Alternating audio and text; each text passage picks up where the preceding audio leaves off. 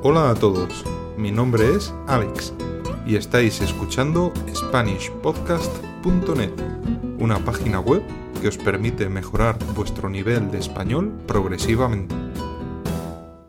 En otro episodio os enseñamos los números en español. Si no sabes los números en español, te aconsejamos que escuches primero ese episodio y que lo estudies hasta que los aprendas. En la repetición está la base de un buen aprendizaje sólido. Los números ordinales son los números que indican la posición de algo en una lista. Imagina que acabas de ver una carrera ciclista. Todos los corredores han pasado por la línea de meta y en la pantalla de tu televisión aparecen los resultados. La posición número uno la ocupa el ganador, la persona que ha ganado la carrera. Es el primer puesto. El corredor que gana llega el primero. La persona que ha llegado en la posición número 2 es la segunda. La persona que ha llegado en la posición número 3 es la tercera. En esta historia ya hemos visto tres ordinales. Primero, segundo y tercero. Son los tres primeros números ordinales. Los números ordinales, por norma general, van acompañados por un sustantivo. Por ejemplo, Adolfo Suárez fue el primer presidente de España. Carlos llegó en segundo lugar. Noelia vive en la tercera casa. En algunas ocasiones, el número ordinal puede ser el sustantivo. El segundo es mejor. El tercero es más bonito. ¿Cuándo usar primero y cuándo usar primer? Habrás visto que he utilizado las dos formas, primer y primero. Es el mismo número ordinal, pero cambia según esté situado. El número ordinal es primero, pero a veces pierde la O del final. ¿Cuándo se hace este cambio? Si el número ordinal está delante del sustantivo, se dice primer. Si el número ordinal está detrás del sustantivo, se dice primero. Si el número ordinal funciona como sustantivo, no se aplica el cambio. Entiendo que es difícil de comprender. Lo aprenderás mejor con los ejemplos que damos a continuación. Para que puedas usarlo mejor y no te confundas, voy a poner varios ejemplos de cada uno de los casos. Repite después de mí. Intenta copiar la pronunciación. Luis es el primer ministro. Víctor es el primer hombre en escalar esa montaña.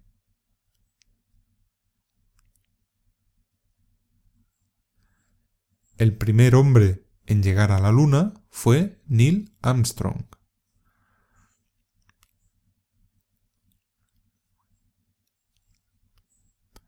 Es el primer pez que pesco.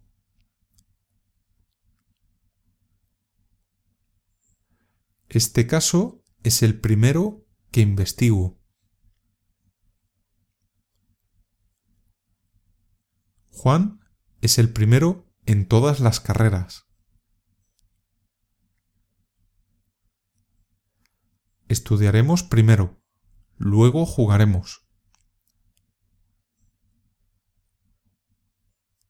Fernando Alonso fue el primero en el año 2006.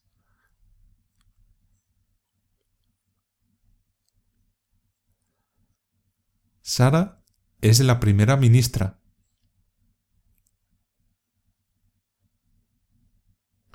Patricia fue la primera mujer en saltar seis metros.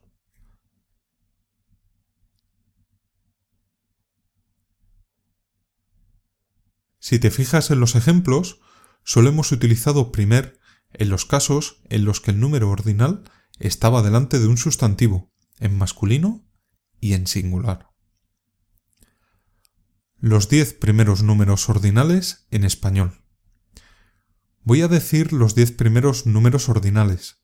Dejaré un poco de tiempo para que puedas repetir.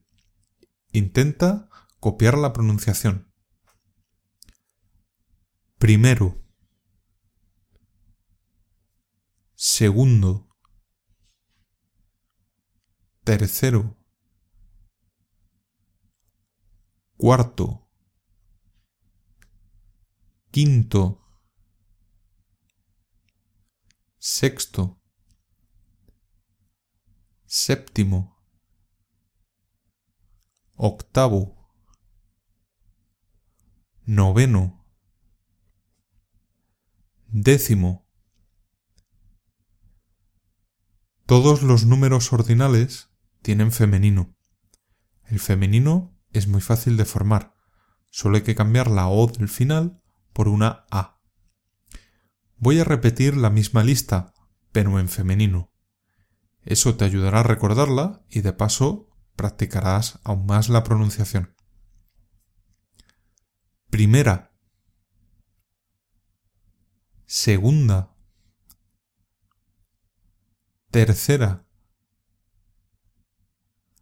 Cuarta. Quinta sexta, séptima, octava, novena, décima. Los números ordinales se pueden escribir en español de forma abreviada. Esto se hace para tardar menos tiempo en escribirlos. En España se representan así. Mira la lista en nuestra página web. En América del Sur, a veces utilizan otra forma de presentación. Aunque la abreviatura es distinta, se dicen exactamente igual. Mira en el texto cómo representan los números ordinales en algunos países de América del Sur. ¿Cuáles son los siguientes números ordinales?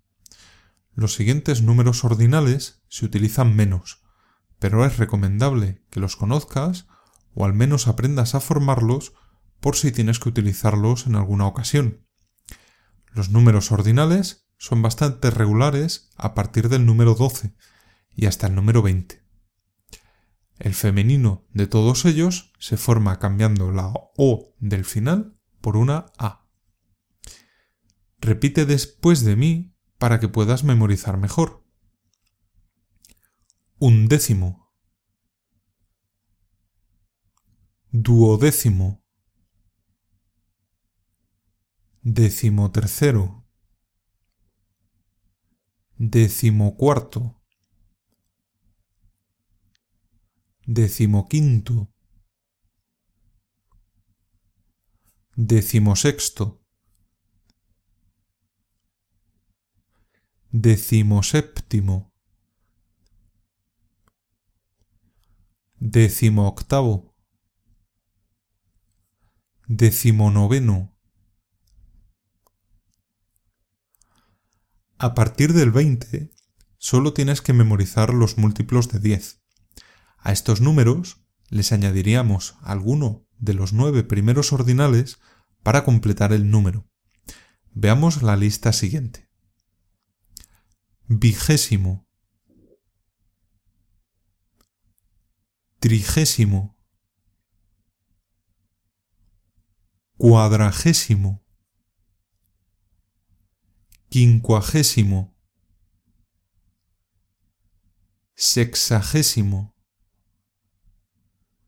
septuagésimo, octogésimo, nonagésimo. ¿Cómo hago, por ejemplo, para nombrar la posición número 34? Pues diríamos trigésimo y cuarto. Así.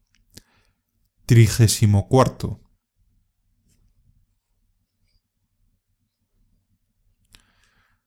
Ten en cuenta que muchas personas hispanohablantes no conocen algunos de estos números ordinales, por lo que pueden utilizarlos de forma incorrecta. Por ejemplo, es habitual que alguien diga llegó en la posición 62, cuando en realidad tendría que decir llegó en la posición sexagésimo segunda. En general, los españoles suelen usar bien los números ordinales hasta el trigésimo noveno. A partir de ahí, muchas personas emplean el número normal. Y a partir de 100, los ordinales se extienden tanto como los números normales. Sin embargo, no recuerdo ninguna situación en la que haya escuchado utilizar un número ordinal mayor de 100. En cualquier caso, si quieres saber cómo se dicen, aunque sea por casualidad, esta es la lista. Únicamente diré las centenas, porque el resto se forman mediante la combinación de varios números ordinales. Centésimo. Ducentésimo. tricentésimo, cuadrigentésimo, quingentésimo, sexcentésimo, septingentésimo, octingentésimo, noningentésimo milésimo. Por ejemplo, la posición 498 sería cuadrigentésimo nonagésimo octavo. No te preocupes mucho por esto. Nunca he escuchado a nadie pronunciar esa frase. Céntrate especialmente en los 30 primeros, porque serán los que más escuches o más tengas que utilizar. A partir del número 30 los escucharás de vez en cuando. A partir del número 100 no recuerdo haberlos escuchado nunca. Bien, esto ha sido todo por hoy. Recordad que podéis suscribiros a nuestra página web www.spanishpodcast.net y encontrar más podcasts que os serán muy útiles para aprender español. Podéis hacer comentarios en la web o bien en nuestras páginas de Facebook, Google Plus o Twitter. Además, podéis estar en contacto con nosotros u otros estudiantes de español. Hasta la próxima y buena suerte.